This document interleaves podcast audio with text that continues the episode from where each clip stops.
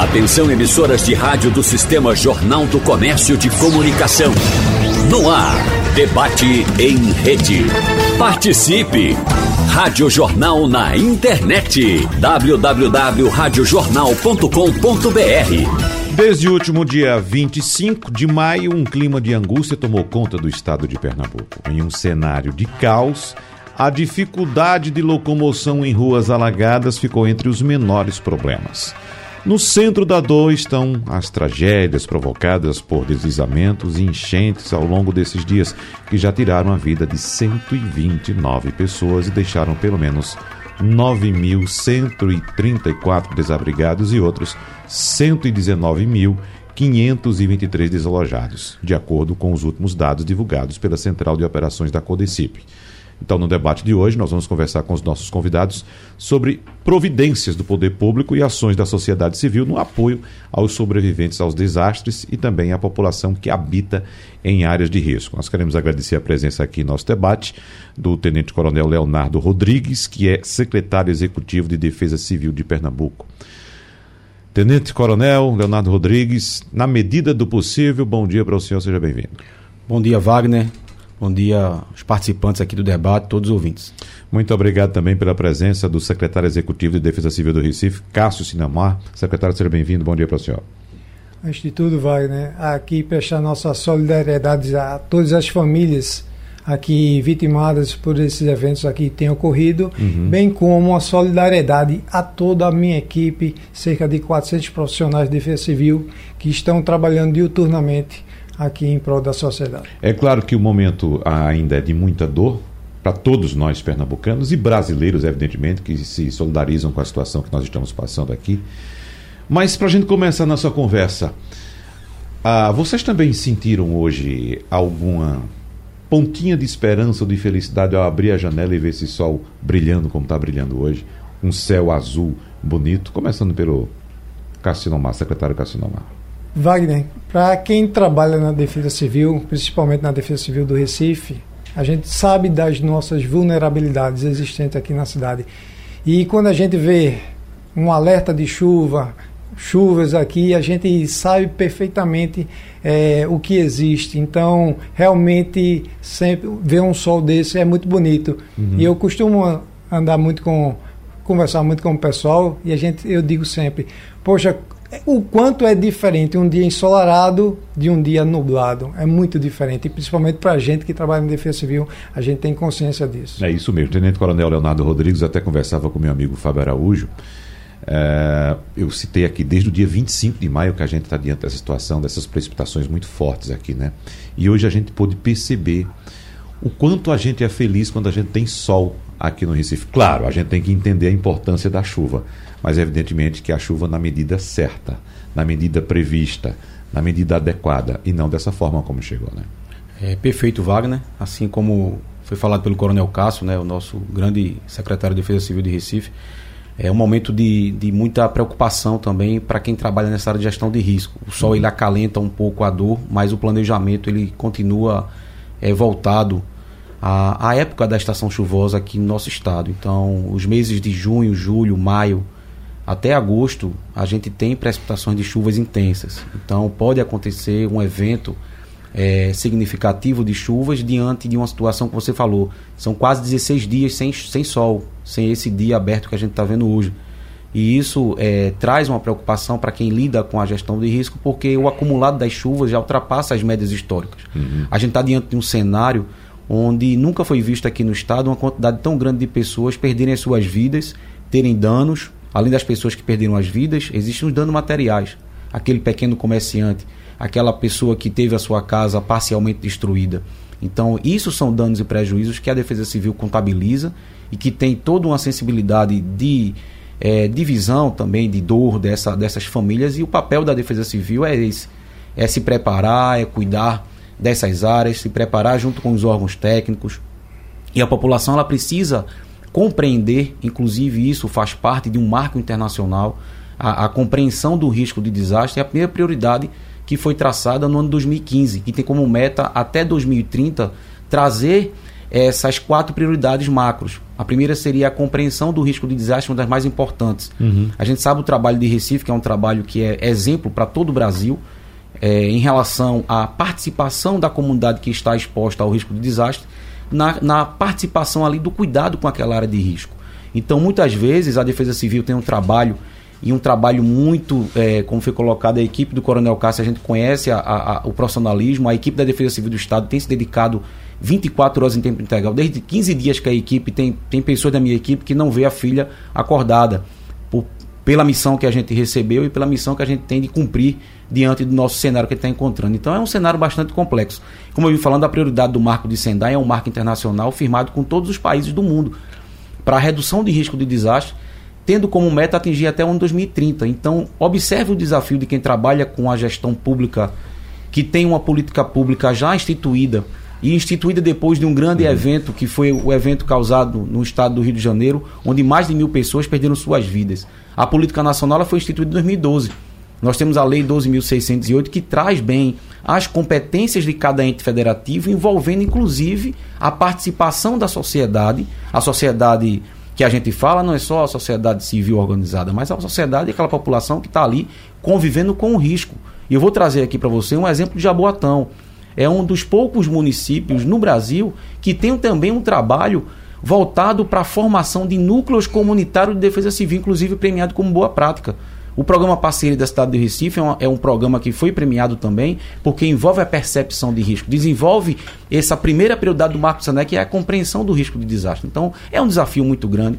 A comunidade precisa é, entender que, apesar desse sol, ainda há o risco por conta do acumulado das chuvas que temos durante esses 15 dias. Né? E isso traz uma preocupação para que a gente não possa mais contabilizar danos e prejuízos. Tá. Agora, eh, secretário uh, Leonardo Rodrigues. Vamos detalhar para a população também a que compete, o que compete à Defesa Civil. E a gente separa aqui Defesa Civil Estadual e Defesa Civil Municipal. Perfeito. Uh, uh, porque, por exemplo, no sábado, no sábado da grande tragédia, eu até uh, recebendo aqui o pedido de socorro da população como um todo, eu até citei o que exatamente o senhor está dizendo aqui, concordo plenamente. As equipes estão exaustas, estão trabalhando, a gente reconhece isso aí. É, e, evidentemente, naquela condição não tinha, não tinha como atender a todos. Né? Mas qual é o papel? A que compete? O que compete à Defesa Civil? Começando pela Defesa Civil do Estado, como é que é feito esse trabalho? Vamos lá. Então, a gente tem uma legislação federal, que eu citei há pouco, a Lei 12.608, que institui uma política pública de proteção e defesa civil, um Sistema Nacional de Proteção e Defesa Civil. A atuação prevista na política tem como diretriz uma atuação articulada e integrada com os entes federativos. Uhum. Então, nessa legislação, tem a repartição de competências dos entes federados. A União tem uma parcela de responsabilidades específicas da União Federal, que é disponibilizar os recursos para os grandes eventos, disponibilizar os recursos para as ações de prevenção. O Estado tem a atuação territorial, ou seja, nas grandes regiões do Estado, cuidando ali das macro ações que são afetas a mais de um município. E o município é quem desenvolve a sua política municipal de gestão de risco. Isso está amparado, inclusive, no artigo 30 da Constituição, que diz que a regulação do uso e ocupação do solo é a competência municipal. Então, esse desafio é integrado. O Estado ele tem aquela participação de complementar a ação do município. O município é quem tem o dever de fazer a fiscalização, de fazer a intervenção preventiva, mas o município tem limitação. A gente está colocando aqui municípios metropolitanos que têm uma capacidade financeira às vezes até maior do que alguns municípios é, com menos capacidade financeira de ter um órgão municipal. Então, isso é um desafio de todo o país, porque você vai encontrar, Wagner, situação de, de municípios que não tem sequer um coordenador municipal que possa responder por aquela gestão. E você tem uma política que foi publicada em 2012. Então, observa o desafio dos órgãos que a gente está citando, né, nas três esferas de governo, fazer com que a política ela seja executada. E eu acredito que, inclusive, o senhor, me desculpe interromper, mas em outra entrevista que fizemos aqui, o senhor, inclusive, chamou a atenção dos municípios. Isso, eu, eu acho que foi lá no começo do ano, né, quando falávamos a respeito de ações preventivas por causa das chuvas, que a gente sabe que chove todo ano nesse período do ano, né?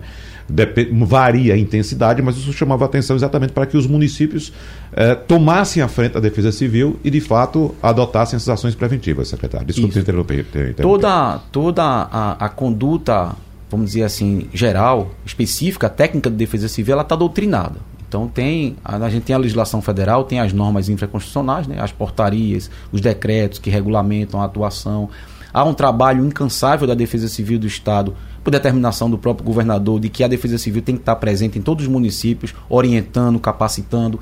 Aí, só esse ano a gente realizou mais de 100 capacitações até o mês de abril fazendo com que os municípios tivessem um conhecimento básico de como elaborar um plano de contingência, qual é a importância de desenvolver uma política pública feita o município, por exemplo, de Recife executa no cuidado com as áreas de risco, como o município de Jaboatão executa, envolvendo a comunidade, formando um núcleo comunitário. Então, são ações que dependem também dessas, dessas articulações e integrações. Então, uhum. é, é, é, bom, Wagner, deixar claro para o ouvinte de que o órgão municipal de defesa civil ele depende da atuação das secretarias que fazem parte da gestão municipal. Então você vai falar aí na diretriz da política nacional estabelece que a, a proteção e defesa civil tem relação direta com a política de ordenamento territorial urbano, com saneamento básico, com saúde, com educação. Imagine uma escola que está localizada numa área de risco. Então, se é feito um trabalho de capacitação, um trabalho de percepção de risco, aquela criança ela vai aprender que não pode jogar lixo na canaleta. Ela vai levar uma mensagem para o pai dela de que não pode abrir uma canaleta direcionando água para uma barreira que não tem uma, uma cobertura vegetal ou que está exposta ao risco de desastre. Ela vai entender que quando receber um alerta da Defesa Civil, ela tem que sair da sua casa e vai convencer também toda a família. Então, é um desafio muito grande. O Estado ele tem é, feito a, a, a parte que lhe compete diante da lei.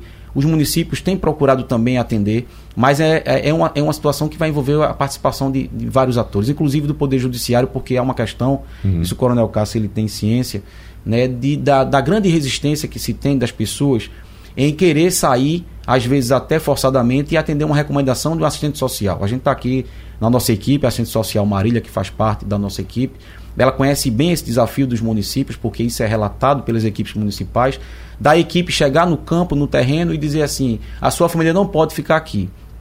A gente tem um abrigo disponível para que você passe a noite e retorne amanhã quando a água baixar. Ela faz: não vou sair, porque eu não vou permitir que é, essa, essa natureza ela me atinja, porque eu tenho fé que aqui não vai ser atingido. Então, muitas vezes, essa resistência ela, ela dificulta o trabalho de campo de quem está executando a ação é, ali no município. Então, há, há, há, uma recomendação dos órgãos de direitos humanos de que a pessoa ela não pode é, também sair forçadamente. Então, qual é a, o, o, grande desafio? Até onde vai o poder de polícia do órgão municipal de defesa civil? Então, essa é uma discussão que a gente tem, que, tem levado, a gente tem um apoio muito grande aqui. Eu queria abrir esse parênteses para falar e elogiar o trabalho do Ministério Público de Pernambuco, na pessoa do Procurador-Geral, que colocou toda a equipe do CAL Cidadania. O CAL Cidadania é o, é o Centro de Apoio às Promotorias. Então, desde 2020, que, a, que o, o CAL Cidadania, na pessoa ainda do Dr. Marco Aurélio, hoje com a doutora Dalva, ela tem feito um trabalho de sensibilização do, do órgão ministerial. O doutor Paulo Augusto ele tem editado recentemente uma nota técnica orientando os municípios a terem os seus planos de contingência, a fazer um trabalho de gestão local, de cuidado das comunidades mais expostas a esse risco. Uhum. Então é um trabalho que, que envolve essa participação de todo mundo da, da, da sociedade. Secretário Cássio Nomar, vamos detalhar agora a ação do município. E um ponto importante que o secretário Leonardo Rodrigues tocou aqui foi a questão da ação da prevenção. Né? Tudo que o secretário citou aqui, a gente, evidentemente, de forma uh, distante, até mesmo leiga, a gente cita também. Né? E a gente tem agora a confirmação de que, claro, vocês sabem o papel que cada um deve cumprir. E existe a dificuldade, evidentemente, de levar, por exemplo, essas orientações de ação de prevenção para a população. Aí eu não sei se há entrave de comunicação, aí eu não sei se o problema de fato da ausência de poder de polícia que a Defesa Civil poderia ter para retirar essas pessoas de área de risco. Enfim, detalhe por gentileza a ação da Defesa Civil Municipal, no caso especificamente do Recife. Como você bem falou, é, no tocante às ações, o que compete à Defesa Civil, a Lei 12.608, ela discrimina muito bem qual é a competência de cada um. E dentro da Defesa Civil, existem cinco fases na realidade. A gente tem uma fase de prevenção, uma fase de mitigação, uma fase de preparação, uma fase de resposta e uma fase de reconstrução. Vamos lá, tratar primeiramente a fase de prevenção. Isso é um trabalho é, que a Defesa Civil, às vezes, as pessoas pensam que a Defesa Civil só trabalha no período de inverno. Não. O que é que a gente faz? É muito importante o trabalho preventivo, conhecer a cidade bem antes do que é, a por vir. Por exemplo, é uma ameaça muito grande as chuvas aqui na cidade do Recife. Então, o que é que a gente faz? Todos os anos, Wagner, a gente tem uma equipe que são até o momento, são 35 mil vistorias realizadas aqui na cidade do Recife. A gente tem cerca de 600 mil pessoas morando na área de morro, na área de cidade do Recife. 67% da nossa área é uma área de morro. Então a gente tem é, que conhecer cada tipo, cada local desse para fazer toda uma preparação. E como é isso? Toda a vistoria. Por favor, secretário, desculpe interromper. São quantas pessoas em área de morro no Recife, você citou? São 600 mil. 600 mil pessoas que só moram em área de morro. O Recife tem cerca de 1 milhão, milhão e 600 mil habitantes. Um terço da população. Um terço da população em área de morro. Pois não. É um terço da população. Uhum. E aí, costuma dizer que é, é, o mapeamento é vivo. Aquelas, aquelas pessoas que às vezes não estão tá numa situação de risco, aquela casa que está no morro e não está numa situação de risco, de repente a família cresce, cresce, há necessidade deles de é, fazer, fazer um puxadinho, uma construção, e aí vem os cortes irregulares, vem as informações. Então, tem que se ter respeito com a área de morro. Então, é, todo um trabalho preventivo de, fiscal, de acompanhamento, de vistoria são realizados. E é só uma vistoria por fazer? Não.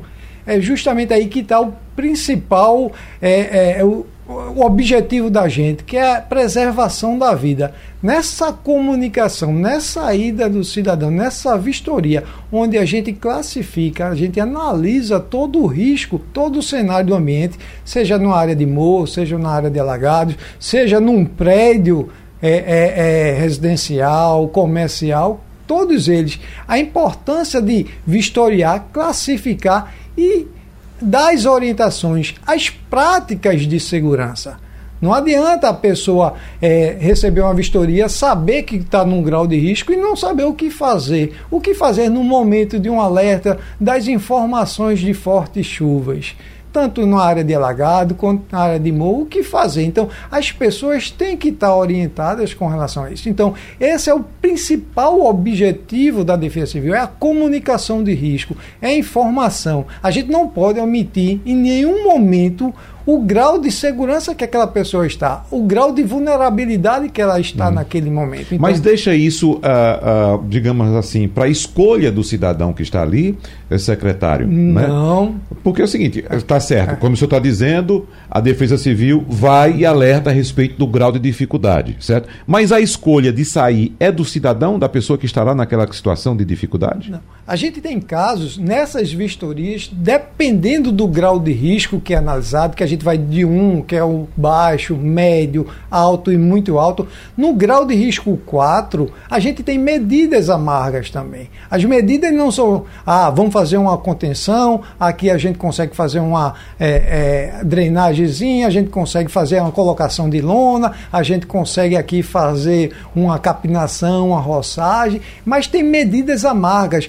Quando eu chego, Wagner, num, num local onde eu não consiga compartilhar mais a segurança, eu torno aquele local totalmente instável, essa pessoa ela sai, ela é retirada. E para isso a gente tem uma equipe. A Defesa Civil do Recife, ela é uma das poucas da cidade é, do Brasil que tem concursados. A gente tem assistentes sociais, a gente tem psicólogos, a gente tem engenheiros, a gente tem arquitetos, geólogos, geógrafos. Então, na hora que a gente vê essa constata essa insegurança total num grau de risco mais elevado, essas famílias elas vão ter que sair, a gente conversa, e aí aquele grau de conversa. Nós temos cerca de quase 3 mil famílias que são retiradas, que foram retiradas da área de morro por grau de insegurança, por não compartilhar. Agora, nesse período, secretário? Não, a gente vem de um ano. Anualmente, uhum. a gente retira mais de 100 ou 200 famílias são retiradas. Agora mesmo, o cenário, a gente tem uma classificação que foi passada nessas 35 mil vistorias. A gente vai ter que retornar em todas elas. E o grau, o cenário mudou completamente. Vai ter, a gente vai ter centenas de famílias que não vão poder retornar para suas casas. Haja visto o risco lá. E nesse risco ser tão alto, não se garante mais uma segurança compartilhada.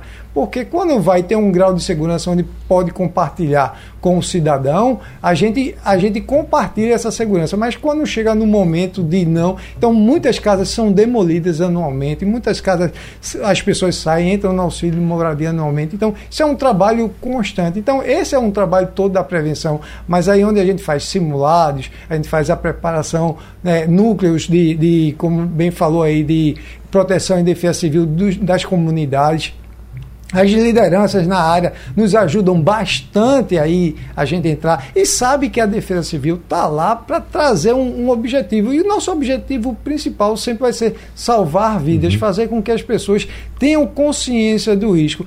E aí a gente tem outros programas preventivos que por exemplo, o parceria que anualmente fazíamos 150 obras a 200 obras por ano. O próprio prefeito, quando chegou, ele já deu uma determinação e fez: quero mil parcerias esse ano. Esses mil parcerias, para você ter ideia, só nesses primeiros cinco meses, até o dia 31 de maio, nós entregamos 406 obras só da Defesa Civil, 406 obras e mais 380 e poucas rodando. Ou seja, isso aí são quase duas mil famílias que são tratadas, que estão recebendo pra, na área de Morro, recebendo obras definitivas, um trabalho em conjunto onde é, a gente entra com um projeto, um engenheiro, um arquiteto, tudo dentro das normas, um acompanhamento todo o material e a população ela entra com a mão de obra. E aí a gente consegue fazer obras estruturadoras dentro do, do local, dentro da vulnerabilidade lá, que é a área de morro. Bem como tem outras obras. A URB hoje, 40 milhões são estão é, é, é, sendo de obras, 24 pontos estão sendo realizados aqui na cidade do Recife. Agora, eu digo a você, é muito grande Recife. Eu sou oficial do Corpo Bombeiros, eu eu achava que eu conhecia Recife por andar muito, sair nas viaturas, no combate a incêndio, no resgate, mas eu só vim conhecer Recife dentro de Recife mesmo. Tem áreas, Wagner, que a gente entra e faz. Isso é dentro de uma capital, é verdade. É mas, mas o que é que o senhor disse? É, é, o Recife é muito grande, que territorialmente o município do Recife é pequeno. É pequeno, mas a gente só conhece as áreas, a gente só conhece os grandes corredores, a gente não, mas a área de morro ela é muito, são 67, por isso que muita gente se expõe não quer dizer que é grande em termos de adensamento, não? Não, o que eu quero dizer é grande na falta de conhecimento da, da, das pessoas. Recife, em termos de território, ele não, não se torna um dos maiores, mas em termos de, que eu quero dizer assim, de falta de conhecimento, de saber que existe 67% de área de morro, quando eu converso isso com muita gente, faz, peraí, onde é que Não parece, né? Onde é que está essa de Onde morro? é que está esse morro? Onde é que está estudinho? Uhum. E realmente é muito grande. Então, assim, e na área, o respeito com o morro, pode se viver no morro? Pode, desde que a gente tem que ter respeito dentro das normas, das técnicas. Vocês têm visto aí as imagens, estudinho, as construções que vêm de décadas de irregulares, construções fora da normalidade, que às vezes a engenharia não explica como eles estão em pé ali. Mas aí não denota também uma ausência do poder público, secretário, Isso... de permitir essas construções. E eu não estou citando não... especificamente a gestão atual, é? mas historicamente as gestões que permitiram que essas construções foram, fossem realizadas nessas condições. Perfeito, isso vem de décadas, vem de décadas e mais décadas. A gente tem os leitos do rio da gente, o, o, rio ele é formado por três leitos: o leito menor, o leito médio e o leito maior antigamente era ocupar o leito médio, o, o, maior. Aí foi que hoje o leito, os rios não têm por onde correr. As águas elas vão procurar espaço, por isso que a gente tem muitos alagamentos. E aí, como você disse, não é um problema de hoje, não é um problema de ontem, uhum. não é de ontem, é ontem, é de décadas. Realmente a necessidade da população, o pessoal não mora na área de morro, não é porque quer, é a necessidade que faz com que. Mas aí a gente precisa realmente entrar nesse, nessa discussão de fazer questões. Se for para construir, vamos construir de forma segura, de forma adequada, para que realmente comece a evitar. Mas, secretário, eu vou puxar um ponto aqui, vou fazer um intervalozinho rapidinho. Eu peço licença ao senhor para interromper, que a gente precisa uh, do nosso intervalo comercial agora. Mas aí é o ponto onde entra exatamente o poder público, né? Inclusive um questionamento que a gente vai discutir no próximo bloco, que foi feito por um empresário durante as discussões que tivemos aqui uh, uh, durante a semana passada, durante esse, esse, esse período de tragédia todo. Ele disse: olha, o poder público não permite que a gente faça aqui embaixo, na planície, na planície, um, um, um palmo de calçado levante o muro. Chega a prefeitura em cima e não permite que a gente faça. E por que permite lá no morro? Isso é um questionamento que fica para o segundo, segundo bloco. Mas antes, deixa eu informar também que a coordenadora da Central Única das Favelas em Pernambuco, Altamisa Melo, está convidada e tem participação confirmada no debate de hoje. No entanto, estamos tentando contato com ela e não estamos conseguindo o retorno. Então, seria muito importante, como é muito importante, a participação da coordenadora da CUFA, que é a Central Única das Favelas, nessa discussão, mas até agora ela não compareceu ao nosso debate. Muitas questões a tratar durante o debate de hoje e, evidentemente, que a gente vai tratar dessas questões ao longo dos dias também, porque só hoje não dá tempo da gente debater tudo.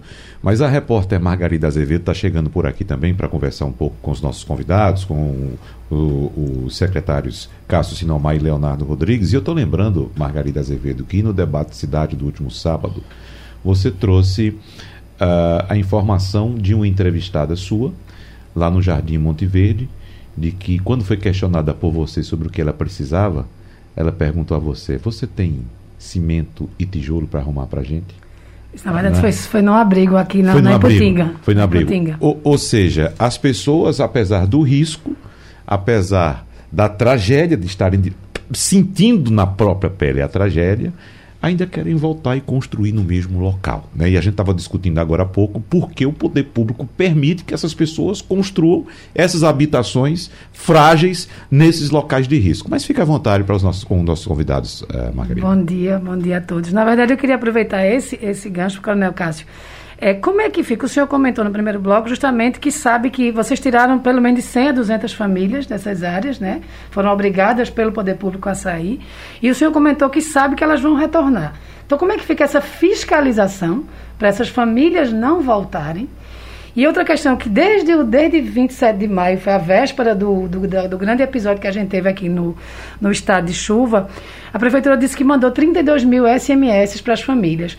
Qual é a efetividade Coronel, desses SMS. Hoje é um dia a gente, a gente fala tudo tanto em WhatsApp, tanto em rede social. O prefeito João Campos gosta tanto de Instagram e de rede social.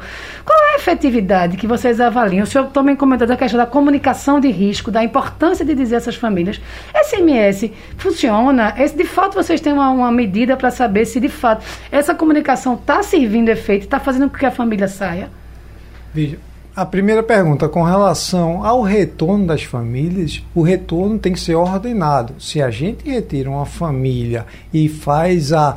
É, e, como é que se diz, a interdição da casa dela por completo, a gente vai ter que colocar ela no auxílio moradia e essa pessoa, é, a gente vai fazer a destruição da casa dela, principalmente por não garantir mais a segurança.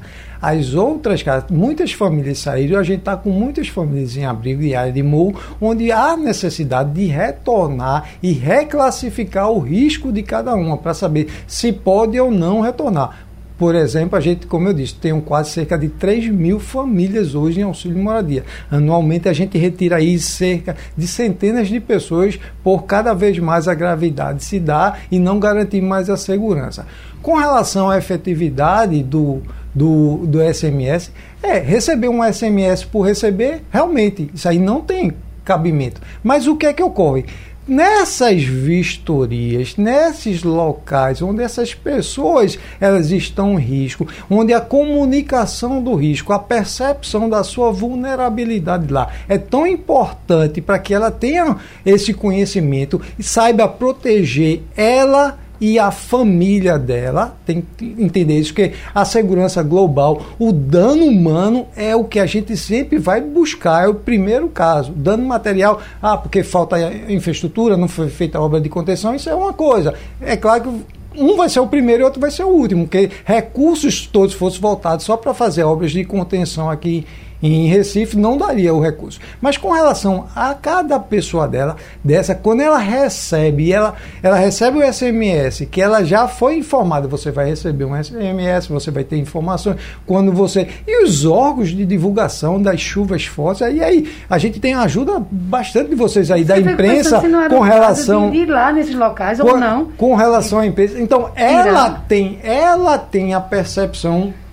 é, por exemplo, recebi o SM chuvas fortes, ela já vai estar tá preparada. Tem muita gente que quando chega na reportagem de vocês fala, eu passei a noite, não dormi para observar isso, aquilo. Realmente, isso é importante. A pessoa tem que ter essa noção da percepção do risco Ô, dela. Margarida. Isso aí, no momento. Mas todo SMS que vai para uma pessoa de área de risco, ela tem que saber o que fazer com aquela informação. Nesse aspecto, se eu não me engano, o coronel Leonardo Rodrigues reclamou no primeiro bloco ainda da ausência de poder de polícia da, da Defesa Civil.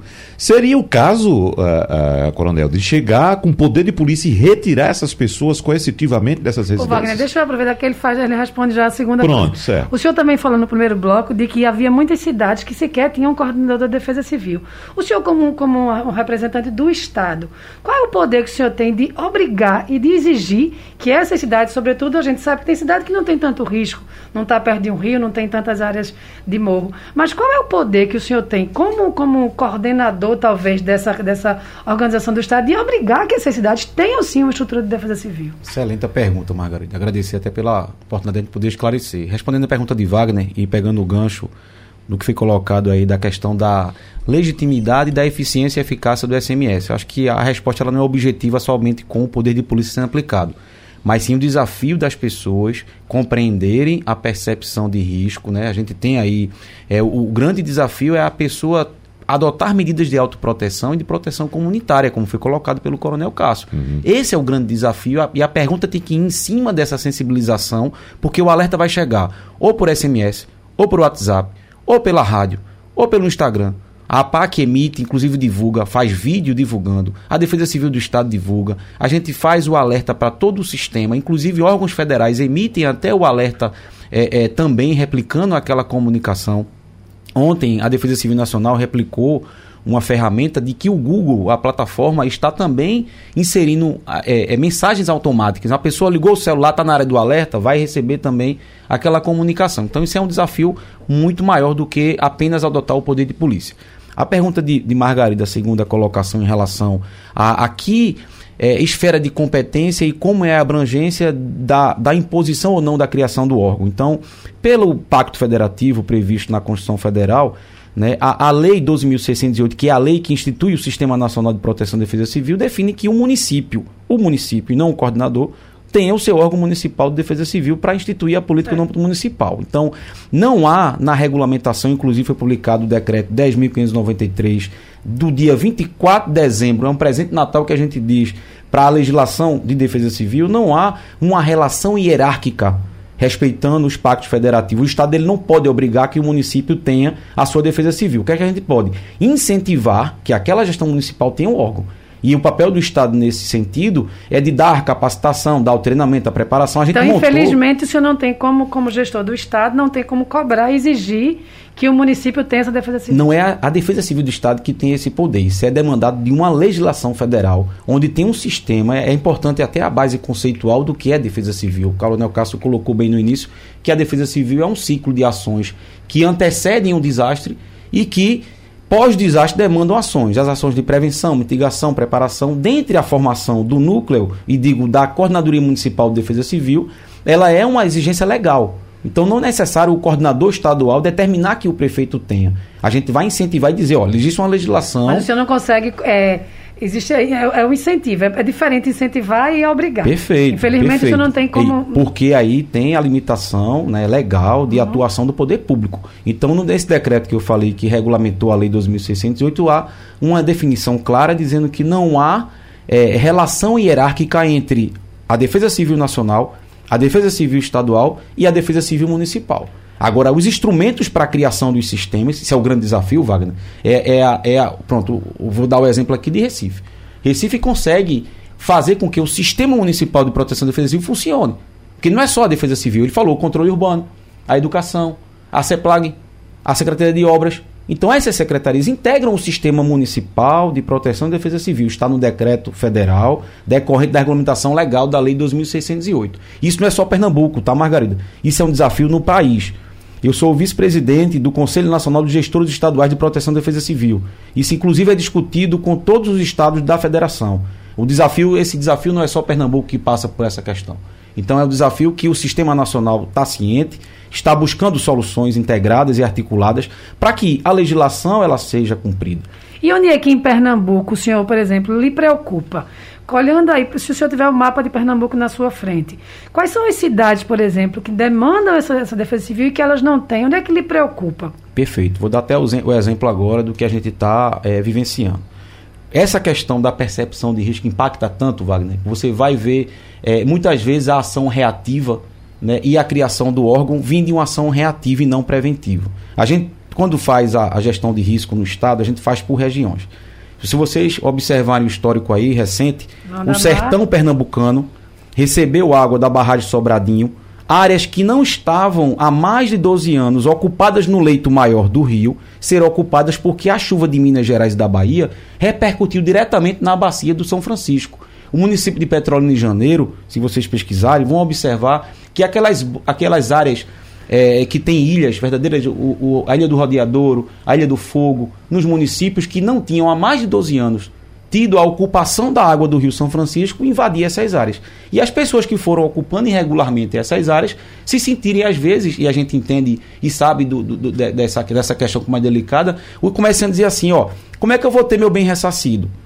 Aí o poder público municipal diz: você tem uma licença para funcionar uma, um, uma estrutura comercial aí? Aí começa a outra pergunta: quem foi que autorizou? E por que se instalou? Então isso, isso vai se formando ao longo dos anos porque muitas vezes a falta de percepção de risco impõe culturas onde você vai ver práticas de insegurança sendo instaladas. E aí vem o, o desordenamento urbano sendo formado ao longo de anos. Né? Há relatos, inclusive, da época da, da colonização que você é, tinha a questão da ocupação se dar no leito do rio por conta da subsistência. Então, é, ainda, Margarina, pegando o gancho da pergunta, né, o que é que preocupa a gente hoje? A região da Zona da Mata. Isso? A região da Zona da Mata Norte é uma região que está hoje com as suas bacias hidrográficas nos níveis já não, se não é no máximo, já próximo do máximo. A metropolitana do Recife está saturada com um risco geológico alto e também um risco de alagamentos e inundações por conta da deficiência de drenagem urbana desses centros. E a zona da Mata Sul traz uma preocupação porque é uma área muito vulnerável à ocorrência de inundações pelas grandes bacias.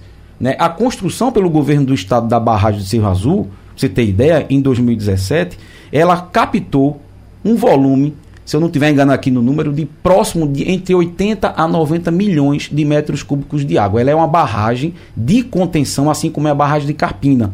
Se a barragem de Carpina não tivesse sido construída pelo Estado há anos atrás, essa chuva que precipitou na metropolitana teria atingido volumes ali históricos. Em 75, vocês podem pesquisar nos relatos, estádios de futebol ficaram ali com água num, num, num, nível elevadíssimo. Então, a barragem de Carpina é uma grande barragem de contenção na bacia do Capibaribe, que contém uma água muito grande dessa, dessa vamos dizer assim, ajusante do barramento, e faz com que o sistema de contenção de cheias no estado tenha essa eficiência. Em Cerro Azul, a gente tem uma barragem de Palmares, é uma barragem que vai limitar ali a, a, o dano e o prejuízo a toda a margem do rio Una, pegando ali uma parte de Carpina, de Palmares, de Água Preta, de Barreiros. Em 2010, vocês lembram o histórico ali de, de Barreiros, como ficou embaixo d'água. Em 2017, não ficou naquela proporção. Porque 90 milhões de metros cúbicos de água no intervalo de três dias é muita água, Wagner. É muita água. Então, uhum. ela cumpriu a sua finalidade. Então, esse é o desafio, né? As obras de macro denagem, Falta pouco tempo para a gente encerrar e a gente bateu muito na questão do alerta às pessoas, do aviso às pessoas no bloco passado.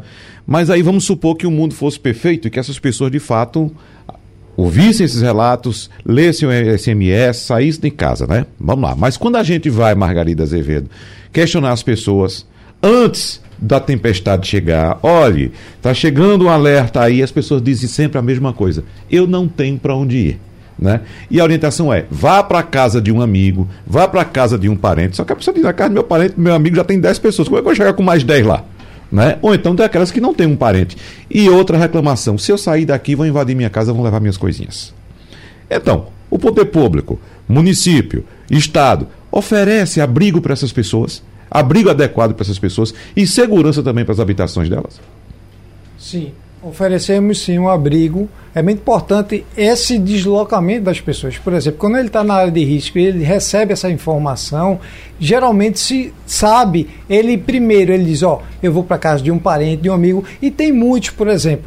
É, tivemos mais de 500 ou 600 deslizamentos aqui na cidade de Recife durante essa chuva assim, demos destaque dois ou três, mas tivemos dezenas aí, centenas de outros deslizamentos aqui na cidade de Recife. Porém, essas pessoas saíram essas pessoas, ao receber as comunicações, elas se deslocaram para um local. E aí é onde a gente tem os desabrigados e desalojados. Uhum. O que seria desalojados? São aquelas pessoas que não precisam de um abrigo, vão para a casa de um parente, de um amigo, de um vizinho. Nós temos situações onde uma senhora ela mora sozinha, ela tem realmente é, é um grau de risco elevado e quando ela chove, o próprio vizinho já tem o um quartinho para ela, chama ela e a senhorinha vai dormir lá na casa dele.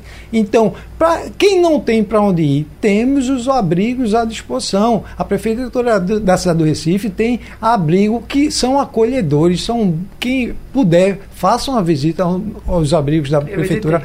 Que é bem acolhedor, Margarida. Então aí você eu sabe. Visitei, assim, os relatos, assim, os incômodos são de falta de privacidade, que é Isso. é natural. Porque uhum. você tá é uma situação de guerra também, é, né? Mas assim, inclusive, uhum. inclusive, uma coisa que chamou a atenção da gente é a questão da alimentação. Eles, muitas famílias estão tendo refeições que não tinham em casa. Isso. Estão tendo três refeições, lanche da manhã, lanche da tarde, coisas que eles não tinham no dia a dia de casa. Hum. Margot, faltam três minutos para a gente encerrar. Mais alguma questão? Eu queria só que o senhor dissesse, aproveitando a audiência da Rádio Cássio Sinomar. É, é, Cássio, é, qual é, onde é que... Li, eu sei que muitos pontos lhe tiram o sono. Mas para os recifenses e para quem está ouvindo a gente, onde é que mais preocupa? Quais são os pontos de Recife que estão com alerta máximo de preocupação? Nós temos morro nas três áreas, Zona Norte, Zona Sul e Zona Oeste. O que é que nos preocupa hoje? Preocupa esse acúmulo de quase 800 milímetros em 15 dias. Então, o solo está extremamente saturado e assim. Mas que áreas, por exemplo, que o senhor podia dizer? Na Zona Norte. Mas tô... cite pra gente. Pronto. Locais que, que as pessoas escutando sabem que. Na, na Zona Sul.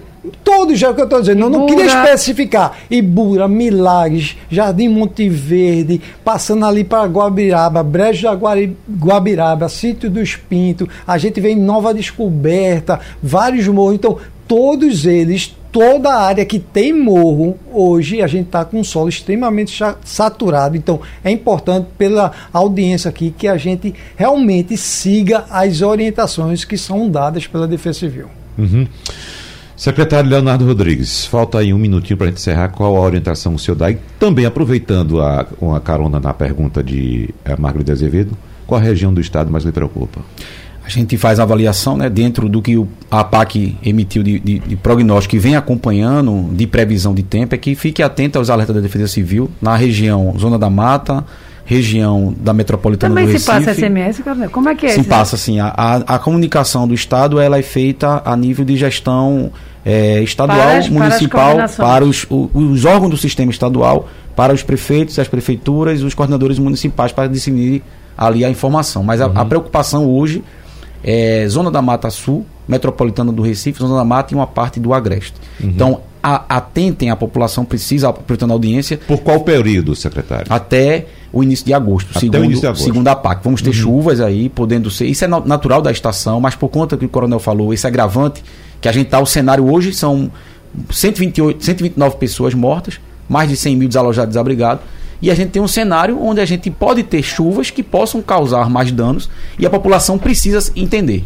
Teve o alerta da Defesa Civil, ou estadual ou municipal, da própria imprensa, através de um órgão oficial, que é a PAC, procure um local seguro. As prefeituras têm os seus abrigos. A prefeitura tem a sua estrutura preparada e precisa montar, se não tiver, essa estrutura para aportar essas famílias e o Estado vai apoiar com ajuda complementar a essa ação onde não tiver. Tenente Coronel Leonardo Rodrigues, secretário executivo da Defesa Civil de Pernambuco, secretário executivo da Defesa Civil do Recife, Cássio Sinomar, e minha colega Margarida Azevedo. Obrigado a vocês pela presença no nosso debate. Lembrando a você que nos escuta que nós convidamos a coordenadora da CUFA em Pernambuco, diretora de projetos na Refavela, Altamisa Melo, mas ela simplesmente não apareceu aqui, não compareceu, também não deu justificativa pelo não comparecimento. Até minutos antes de começar o debate, estava tudo confirmado, tudo ok. Infelizmente não tivemos a participação da representante da CUFA em Pernambuco, Altamisa Mello. Então, obrigado pela participação de vocês no debate de hoje. Vamos, evidentemente, reforçar sempre. Estamos à disposição aqui do Poder Público, do Governo do Estado, das prefeituras, para levar esses alertas à população o tempo inteiro. Esse é o nosso papel. Trabalhamos aqui 24 horas por dia, fazendo esse serviço de informação à população. E, repito, estamos à disposição para levar esses alertas. E, claro, a gente pede à população também, reforçando o pedido. Quando receber esse alerta, saia Margarida Azevedo deu testemunho aqui. Existe o abrigo da prefeitura, inclusive com refeições para você ir. Não tem privacidade, evidentemente, mas tem a segurança e tem também a segurança alimentar, inclusive. Então vamos atender essas alertas para a gente, todos nós, cada um fazendo nosso papel. Não é somente cobrar do poder público, a gente tem que fazer cobrança do poder público, mas também cada um de nós tem que fazer a sua parte. Muito obrigado a todos, abraço e até a próxima. Sugestão ou comentário sobre o programa que você acaba de ouvir, envie para o nosso WhatsApp 99147 8520.